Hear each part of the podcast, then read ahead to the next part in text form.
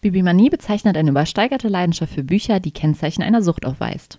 Hallo und herzlich willkommen zu eurem Lieblingsliteraturpodcast. Wir sind Lea und Angelina und das ist Bibliomanie.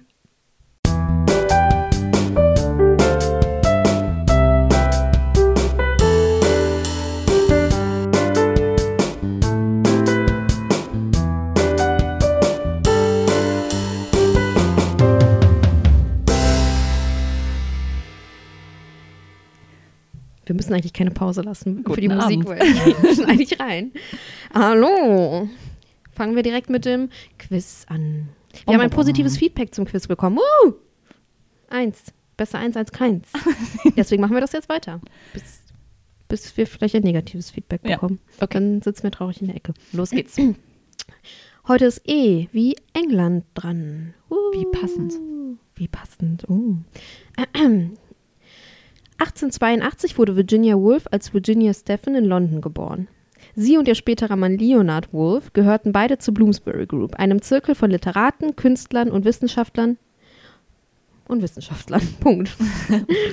Mit ihrem Mann gründete sie 17, nee, 1917 einen Verlag und veröffentlichte unter anderem die Werke von Sigmund Freud, Texte von Gertrude Stein und Übersetzungen von Dostojewski, T- Tolstoi, boah, ich kann nicht mehr reden, und Rilke. Auch ihre eigenen Romane erschienen in diesem Verlag. Welchen Roman hat Virginia Woolf nicht geschrieben? Okay. Orlando, Die Fahrt zum Leuchtturm, Ulysses, Flash, die Geschichte eines berühmten Hundes. Also, wäre da jetzt nicht, wäre es jetzt nicht so offensichtlich, hätte ich Äh. echt gedacht, bei dem letzten, das kenne ich nicht. Flash, das kenne ich auch nicht. Nee, es ist äh, Ulysses, natürlich. Natürlich. Äh, Frage 2. Es sind auch nur zwei Fragen heute. Wie heißt Ihr berühmter Essay? Ein Bett für mich allein, ein Zimmer für mich allein, ein Auto für mich allein. Irgendwie fühle ich mich ein bisschen verarscht von Mhm. dieser Karte. Es heißt ein Zimmer für mich allein. Okay. Ja, worum geht es heute? Wir ähm, brechen ein bisschen mit unserem normalen Ablauf, weil eigentlich wäre ich dran. Aber ich bin heute dran. Uh, weil ich, äh, ja, Wir wollten es spannend halten, wirklich. Genau. Ähm, ich rede heute über Jane Austen. Yay! Und ich habe mir gedacht, ich äh, stelle sie kurz vor, ihr Leben. Und dann würde ich tatsächlich ihre sechs Romane alle vorstellen. Mhm. Ich hoffe, äh, ich habe ein bisschen Angst, dass man ein bisschen durcheinander kommt bei den vielen Namen. Oh, warte, ich ähm, nehme mir einen Block und einen Stift. Okay, ich bin bereit. Ich habe eins, zwei, drei, vier, fünf, sechs Farben, sogar mehr als sechs. Okay, Okay. dann zeichnest du und dann. Ich versuche zu zeichnen, zu nachzuverfolgen. und Okay, das du ein musst ja noch nicht anfangen. Wir machen ja erstmal das Leben Ach so, von ihr. okay. Genau, also Jane Austen wurde am 16. Dezember 1775 in Steventon geboren und starb am 18. Juli 1817 in Winchester. 17. Ach so, ja, ich dachte Diesmal, gerade, die wurde äh, 17, 17 geboren. Ich dachte so, hä, what? Nee. Sie äh, ist das siebte von acht Kindern, hatte sechs Brüder, eine Schwester. Ähm, ihr Vater war Geistlicher, William George hieß der. Mhm. Was hast du jetzt verstanden? Ich habe erst, ihr Vater war Geist. Ihr Vater war Huibu. Nein, ihr Vater war Geistlicher. Was war der? genau, Geistlicher. Ihre Mutter hieß Cassandra Austen, genau wie ihre Schwester. Was ich immer ein bisschen verwirrend finde, tatsächlich irgendwie generell, wie oft äh, die gleichen Namen, auch in den Romanen ist mir das total aufgefallen, wie oft immer die gleichen Namen irgendwie vorkommen. Naja, aber da kommen wir später zu. Äh, ihre Familie war überdurchschnittlich gebildet und belesen. Ähm, ich habe dazu gefunden, dass 1801 die Bibliothek der Austens schon 500 Bände äh, umfasste.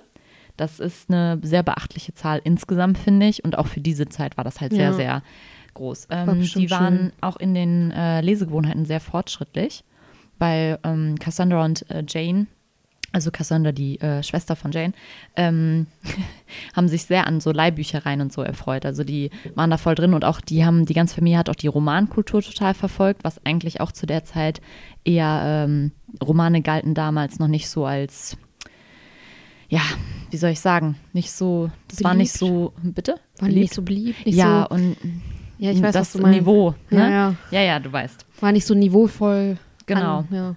Ähm, mit zwölf macht sie die ersten literarischen Gehversuche. Also sie fängt an, ein bisschen zu schreiben. Der Vater fördert auch das Interesse an der Literatur sehr früh. Also er bringt sie mit vielen damals berühmten Autoren irgendwie in Verbindung. Er war auch sehr interessiert daran und äh, mhm. äh, hat das so ein bisschen an sie weitergegeben.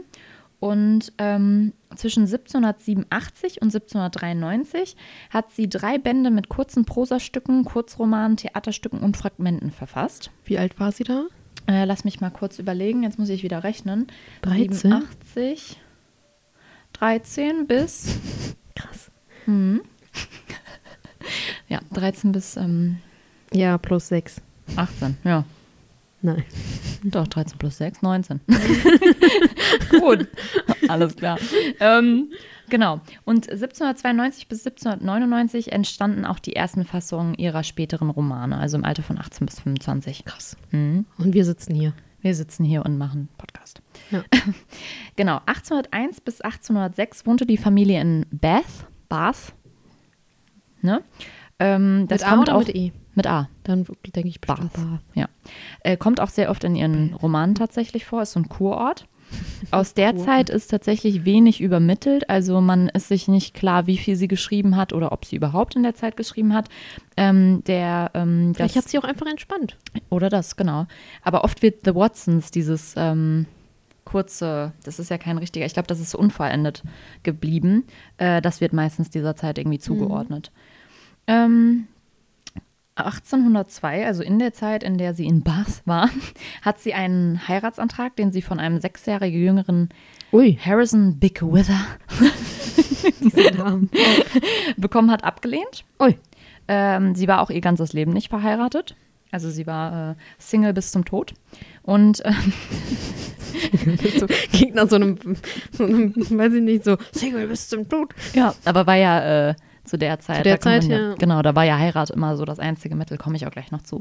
1805 ist ihr Vater gestorben. Hm. Da sind dann die, äh, daraufhin sind dann auch die Mutter Cassandra und äh, Jane zu dem Bruder äh, und seiner Frau nach Southampton gezogen.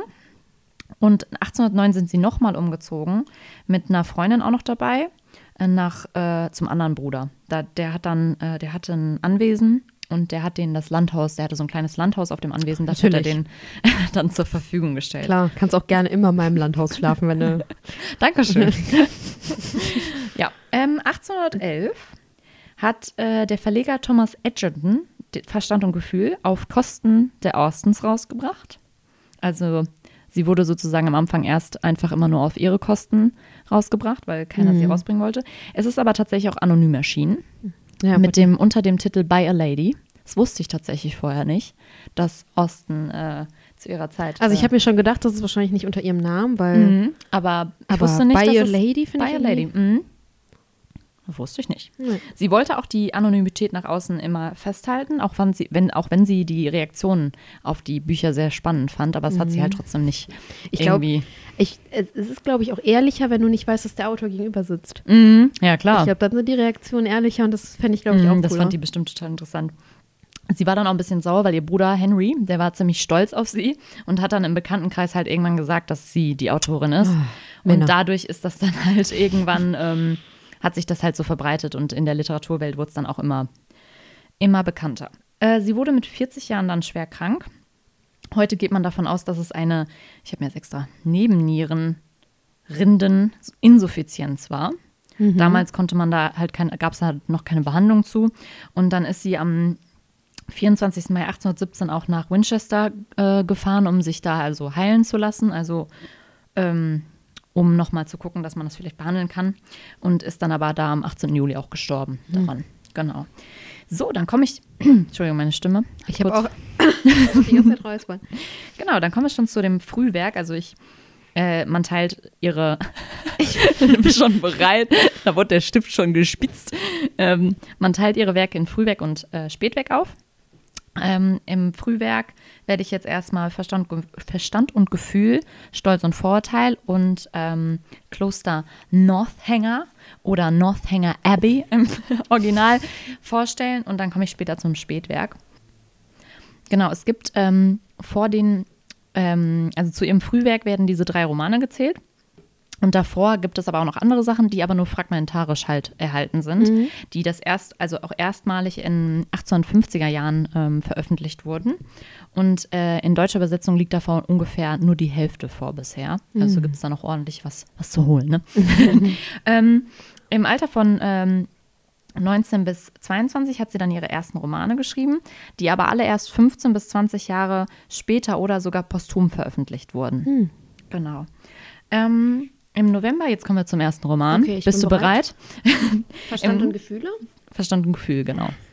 Gefühle. Ähm, Im November 1787 macht sie sich an die Umarbeitung von Eleanor und Marianne und das wird zu Verstand und Gefühl. Also eigentlich sollte es erst Eleanor und Marianne heißen.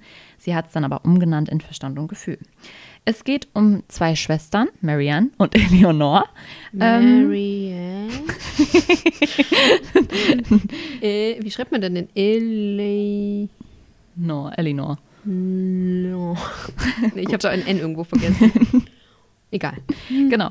Ähm, nach dem Tod des Vaters müssen sie ähm, umziehen mit der Mutter und der Schwe jüngeren Schwester, ähm, weil der Sohn aus der ersten Ehe von dem Vater das Gut, auf dem sie vorher lebten, halt geerbt hat und jetzt da, äh, also das beansprucht. Also da müssen sie. Der halt wirft die jetzt einfach raus. Genau, sozusagen. Äh, Elinor ist sehr traurig über das Verlassen des Zuhauses, weil äh, sie ist verliebt in Edward. Twilight. Ähm, sie macht sich aber tatsächlich keine größeren Hoffnungen, dass daraus was wird, weil die Mutter von Edward sich halt einfach von vornherein eine reiche Partnerin für ihren Sohn wünscht. Und die sind ja Natürlich. jetzt nicht mehr so wohlhabend, deswegen macht sie sich da gar nicht so die großen Hoffnungen. Marianne lernt dann bald Mr. Willoughby kennen. ich muss es einfach so sagen. Für alle, die den Film gesehen haben, äh, wissen darum. Ich weiß nicht, wie Ähm, man den schreibt. Ja. Das sage ich dir später. Okay. Ähm, sie lernt ihn kennen, weil sie beim Spaziergang verstocht sich halt den Knöchel. Also sie rutscht aus, verstocht sich den Knöchel und er kommt und Oh rettet sie. Mhm. Und äh, es dauert nicht lange, bis sie sich dann Hals über Kopf in ihn verliebt. Er scheint auch die äh, Gefühle zu erwidern. Mhm. Und sie ist so total drin. Ne? Also das ist, ich, ich erinnere mich da immer nur an den, an den Film. Ich finde, das ist da so passend. Ich habe den Film nie gesehen. Musst du dir mal, also die Jane Austen-Verfilmung. Ja, ich habe nur top. Stolz und Vorurteil Ah, geguckt. ich liebe ihn. Mhm. Ja, auf jeden Fall die Verfilmung von Sinn und Sinnlichkeit, also der Film heißt Sinn und Sinnlichkeit, ähm, ist auch top. Äh, und da ist sie halt, sie ist total hin und weg von Willoughby. Er ist auch so ein, so ein Schönling, ne? Ähm, sie hat auch, ähm, also es gibt noch einen anderen, Oberst Brandon, der in sie verliebt ist, also in Marianne. Aber sie zeigt kein Interesse an denen, aber der ist wichtig auf jeden Fall.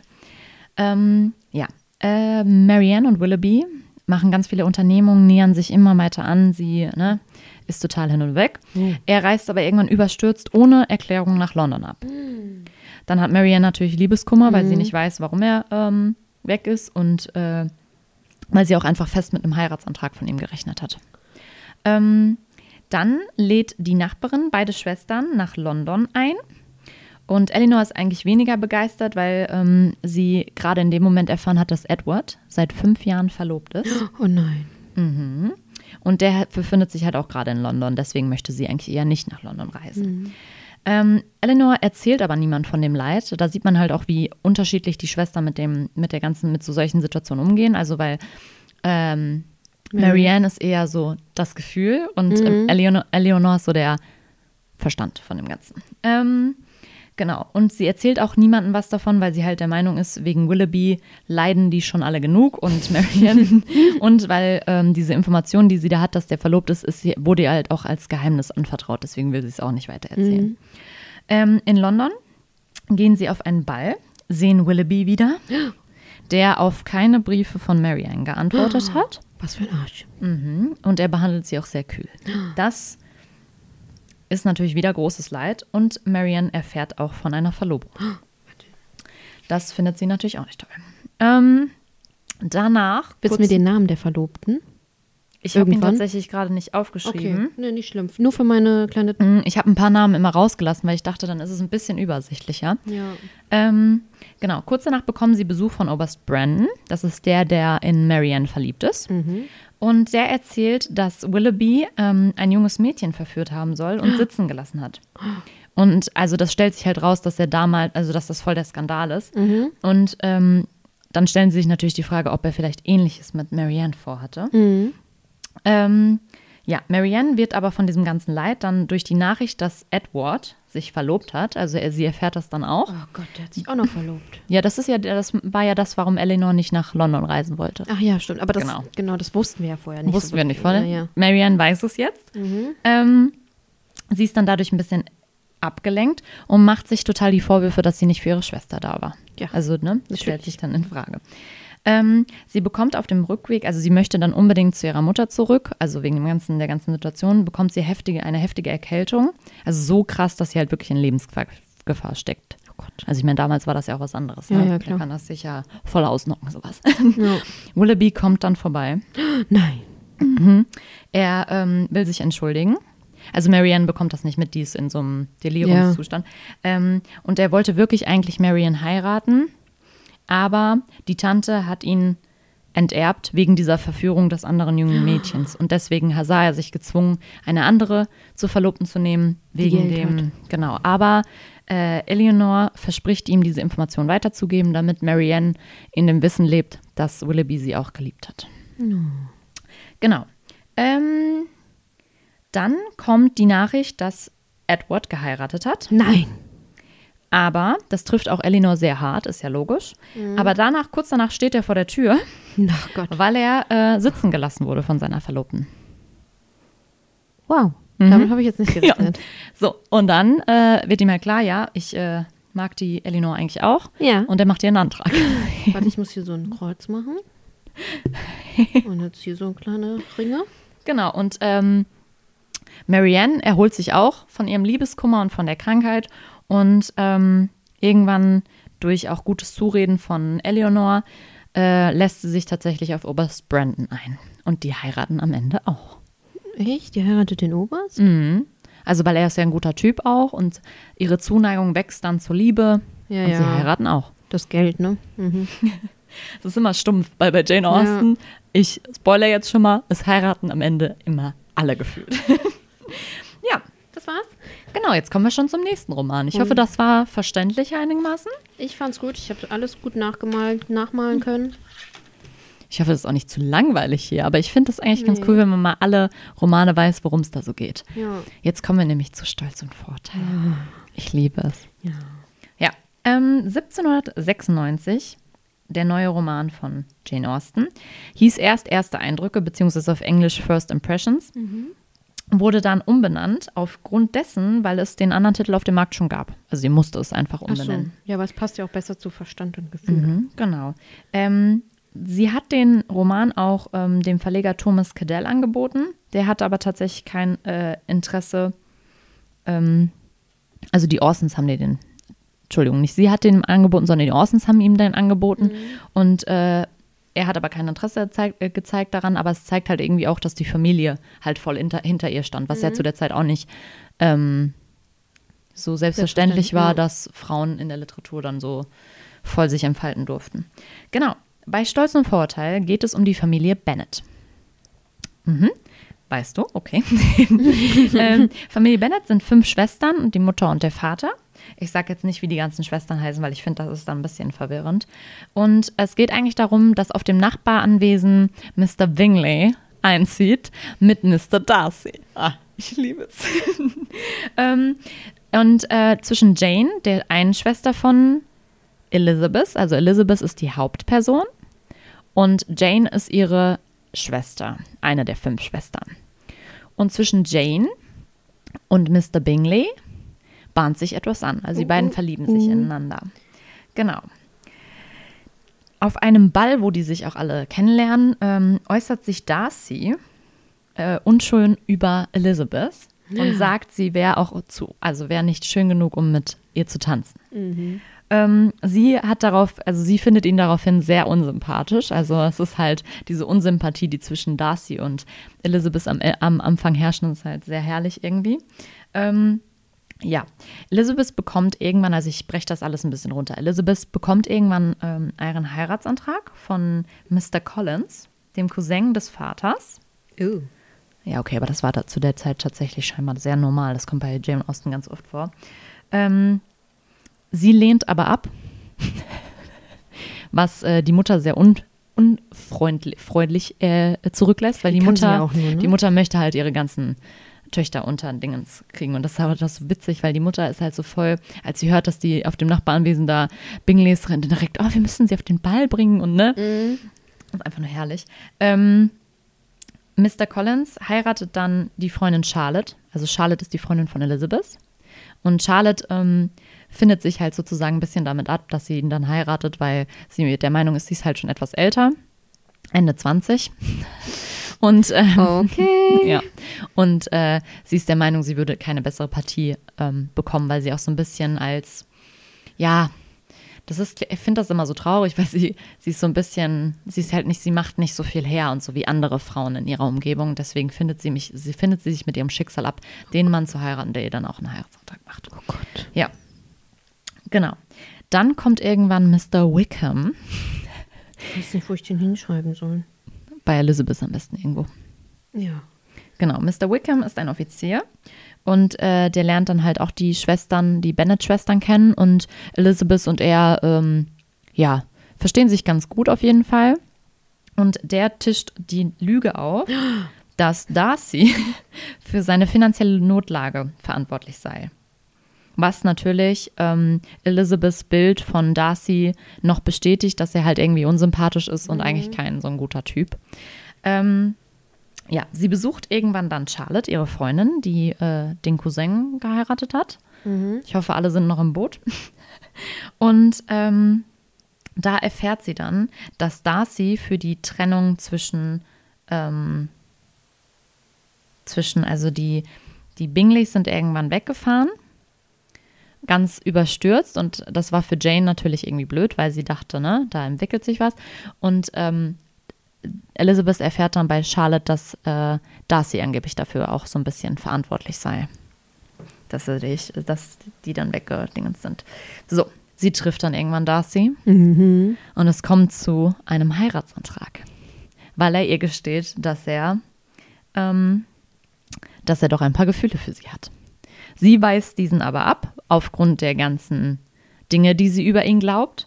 Ähm, ja, es ist auch, ich habe auch hier ein Zitat, also, oder beziehungsweise, er sagt halt, trotz ihrer geringeren Herkunft, trotz seiner mit einer Heirat verbundenen gesellschaftlichen Erniedrigung, trotz ihrer von ihm als peinlich empfundenen Familie und gegen sein besseres Wissen habe er seine Liebe zu ihr nicht niederringen können.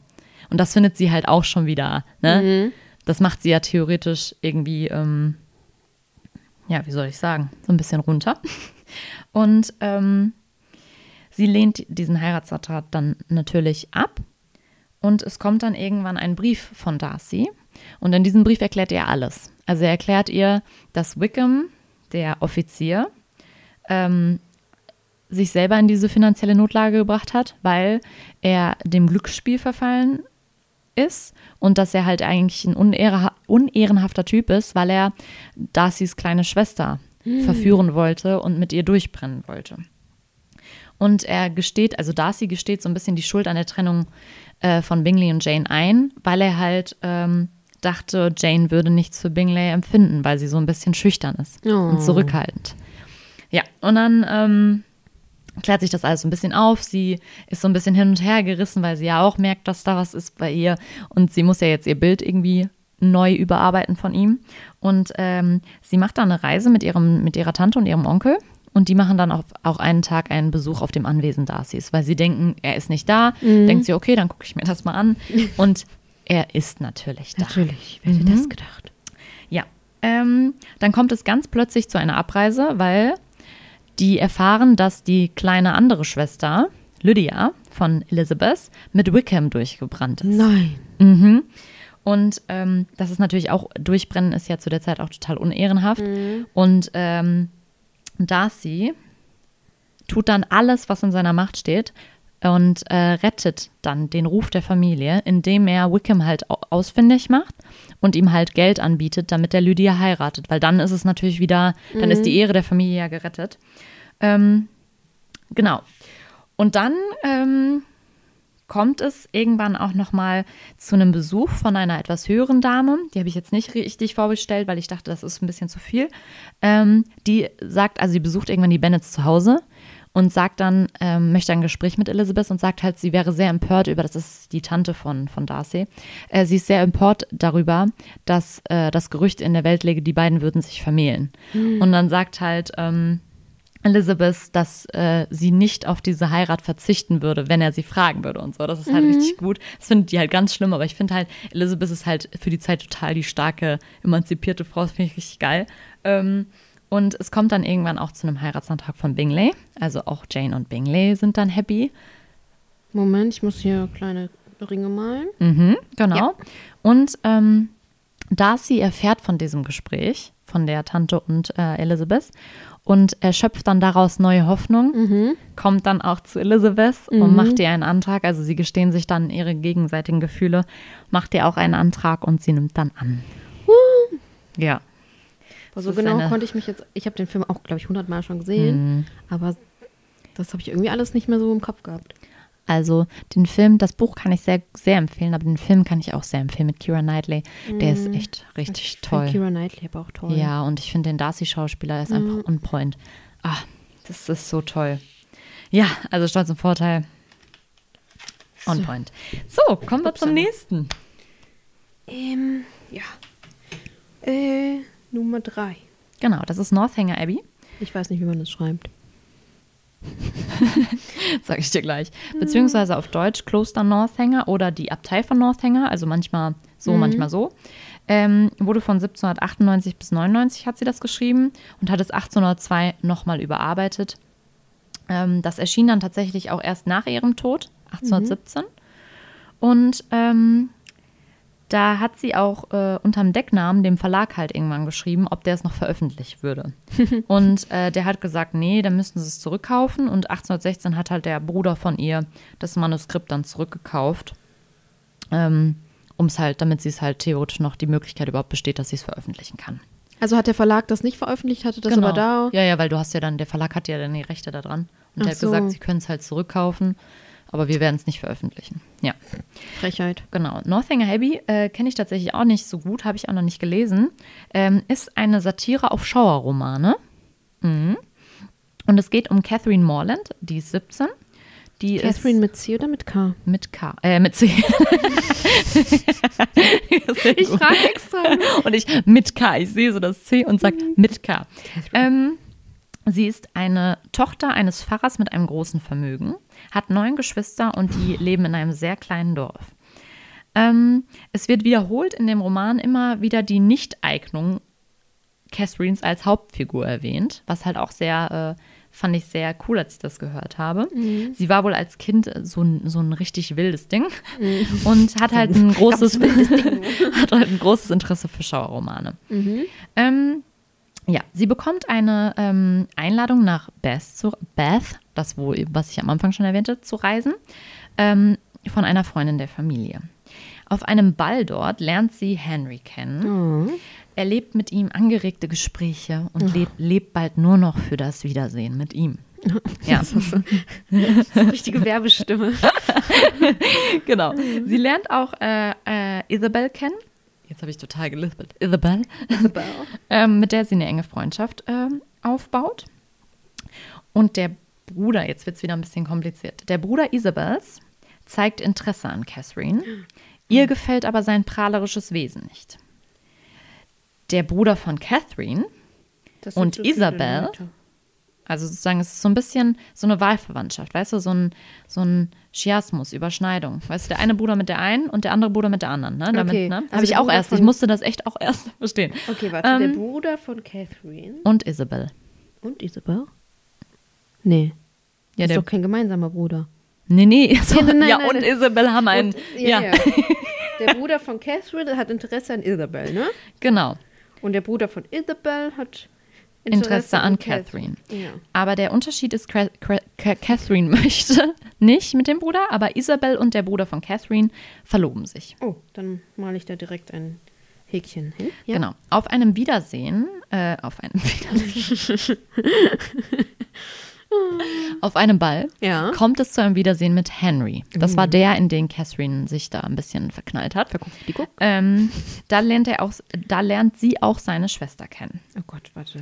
Isabel die Freundin von Catherine, Mhm. flirtet fremd. Die ist ja verlobt. Die ist ja verlobt mit dem Bruder von Catherine. Mhm. Die Die flirtet. flirtet jetzt fremd mit Henrys Bruder. Meine Fresse. Henry ist der Typ, in den Catherine ein bisschen verknallt ist. Ja, warte, der hat noch einen Bruder und die, da muss ich jetzt hier Häkchen über Häkchen. Mhm. Und bald kommt es zur Trennung von dem Bruder Catherines und zur Verlobung mit Henrys. Ah, Zur. Verlobung mit Oh, Henrys Die Bruder. trennen sich dann. Mhm, genau. Okay, und dann kommen hier jetzt. Oh mein Gott. Okay. Genau. In der Zeit vertiefen sich die Gefühle von Catherine und Henry. Gegenseitig? Mhm, genau. Sie wurde auf den Familiensitz Northanger Abbey eingeladen. Daher der Titel. Ähm, dann wird sie auf einmal von dem Vater von Henry rausgeworfen, was, was sie nicht versteht, weil eigentlich war ja der Heirat der beiden nicht abgeneigt.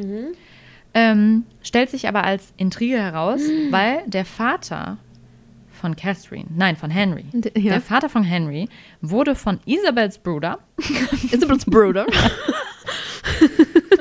Isabels Bruder zwecks des Vermögens Catherines belogen.